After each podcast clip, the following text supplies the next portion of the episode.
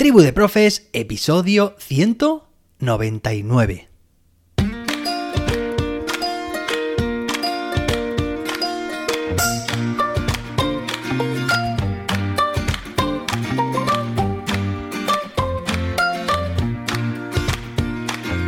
Hoy es jueves, día 20 de octubre de 2022. Hoy celebramos el Día Mundial de la Estadística, el Día Mundial de la Osteoporosis, Día Internacional del Chef y el Día Internacional del Controlador Aéreo. Espero que estés muy bien. Hoy tenemos un episodio muy interesante porque, de nuevo, al igual que ayer, una de nuestras oyentes va a compartirnos en este caso una serie de ejemplos, de ideas, de proyectos que espero que te inspiren tanto como a mí me lo ha hecho. Pero antes de nada, me gustaría animarte a que si te gusta Tribu de Profes lo compartas con más docentes y además dejes tu valoración de 5 estrellas en la app de podcast que estés usando. Ayudará a que más docentes también lo conozcan. Seguimos dándole forma a esta tribu de profes a punto de alcanzar la cifra de 200 episodios y es cuando más fuerza le estoy viendo a ese sentido de la tribu, a que cualquiera de los profes y las profes que componemos esta tribu, tanto yo aquí, detrás del micrófono, como vosotros y vosotras, mientras vais a clase, mientras estáis en clase, bueno, que podáis compartir. Así que si queréis compartir vuestra experiencia también para que más docentes se inspiren, como nos va a inspirar ahora mismo María con sus proyectos, te animo a que dejes tu experiencia en un formulario que encontrarás en la web jose-david.com barra pregunta. Además recuerda que al final de este episodio también te recomendaré una cuenta educativa que creo que es necesario que sigas.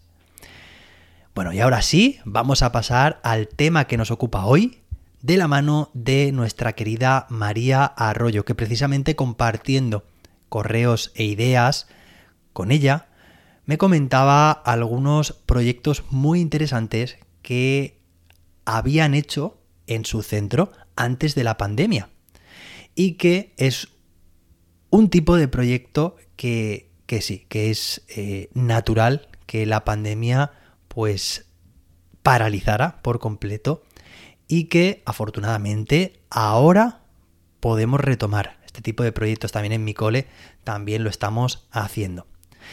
Y María nos comentaba una serie de proyectos, eh, en este caso aprendizaje servicio, ¿vale? Me encanta el aprendizaje basado en proyectos ABP y sé que a vosotros y a vosotras también, pero en el momento en que además se está ofreciendo un servicio, una mejora del entorno, una mejora cualitativa o cuantitativa, me da igual, pero que se está ofreciendo un servicio que mejora el entorno, en ese caso, ese aprendizaje servicio, me parece espectacular, me parece muy útil y relevante tanto para la sociedad como para, en ese caso, en este caso, esta actividad, esta intencionalidad educativa que le estamos dando en los centros por el carácter por esa, esa actitud, esa mirada que estamos ofreciendo, brindando a nuestros estudiantes para que sean conscientes de que son capaces. ¿De qué? De actuar en su entorno. Esa capacidad de actuación me parece fundamental y cuyo fin es, en este caso, beneficiar la sociedad. Y en este caso, María nos hablaba de un ABP, ya digo, prepandemia, en el cual los estudiantes de su centro tenían una serie de, o llevaban a cabo una serie de actividades, de acciones en una residencia de la tercera edad. Entonces, alguna de las actividades que nos comparte es, por ejemplo, la siguiente. Te regalo mi historia para que la cuentes perdón, te regalo mi historia para que la cuentes. En este caso, en esta actividad, se asignó a los alumnos una persona mayor, un anciano, una anciana, de tal manera que éste le contaba su vida, entre comillas, ¿vale? O sea, le contaba ciertas experiencias, digamos, su pasado, y el alumno o la alumna, tras varios encuentros, lo redactaba en forma novelada, en forma de novela. Fijaos el hincapié, la relevancia que se está dando aquí a esas personas mayores que muchas veces, tristemente, están en esas residencias y que de esta forma se sienten, bueno, súper útiles, súper implicados y bueno, pues es un chute de energía que no tiene comparación con, con, bueno, con muchas otras cosas, claro que sí. Te regalo mi historia para que la cuentes. Dice que se lograron 23 historias muy, muy interesantes y que los mayores leyeron, acompañados de sus respectivos escribientes, estas historias y les encantaron. En segundo lugar, también tenemos un teatro. Dice que estuvieron cuatro meses ensayando con 20 mayores cada jueves durante dos horas. La obra fue Edelmiro y el dragón Gutiérrez y los, y los actores eran tanto niños y niñas como también mayores, ancianos y ancianas conjuntamente.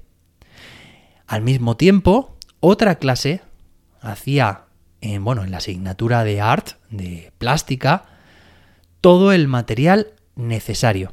material necesario para la representación de la obra, claro.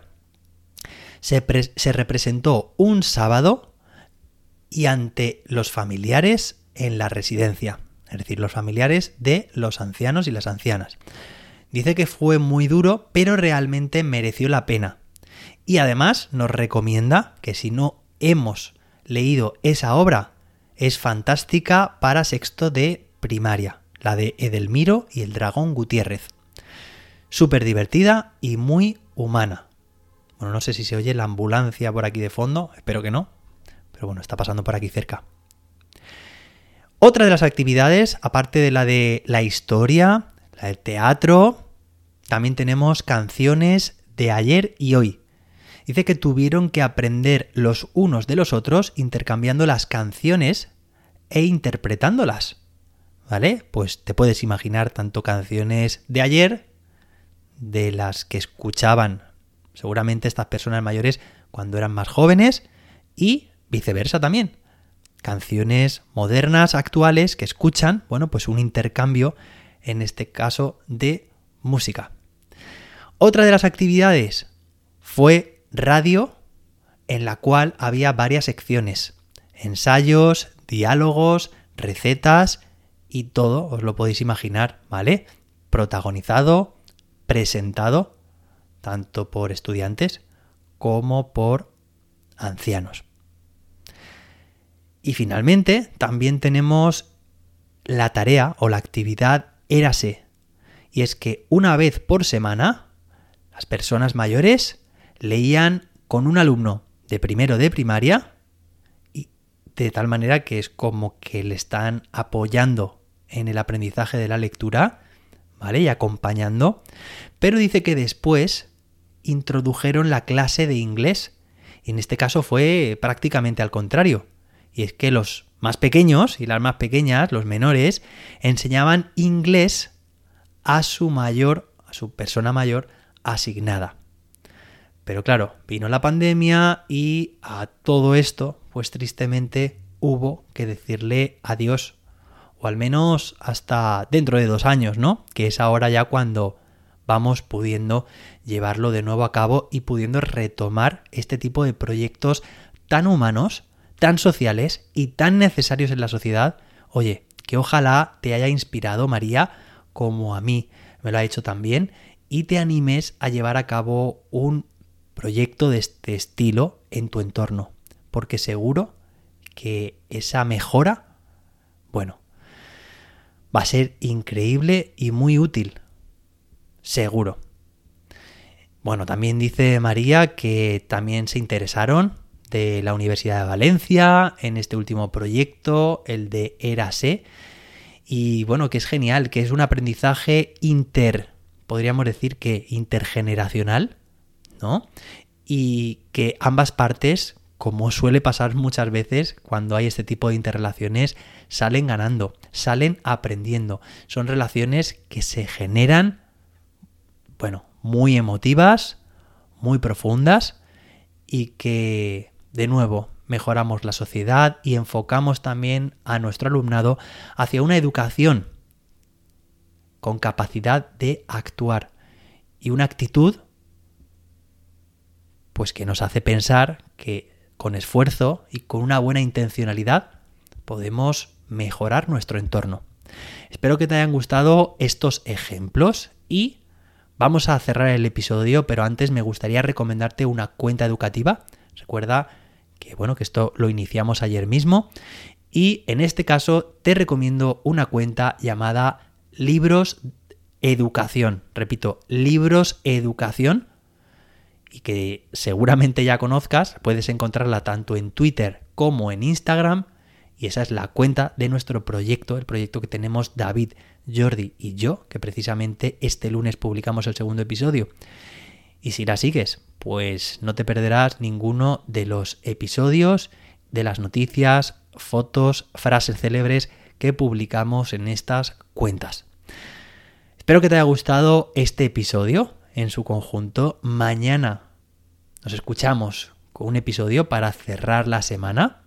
Seguro que también te gusta, ya lo verás. Hasta entonces, que la innovación te acompañe.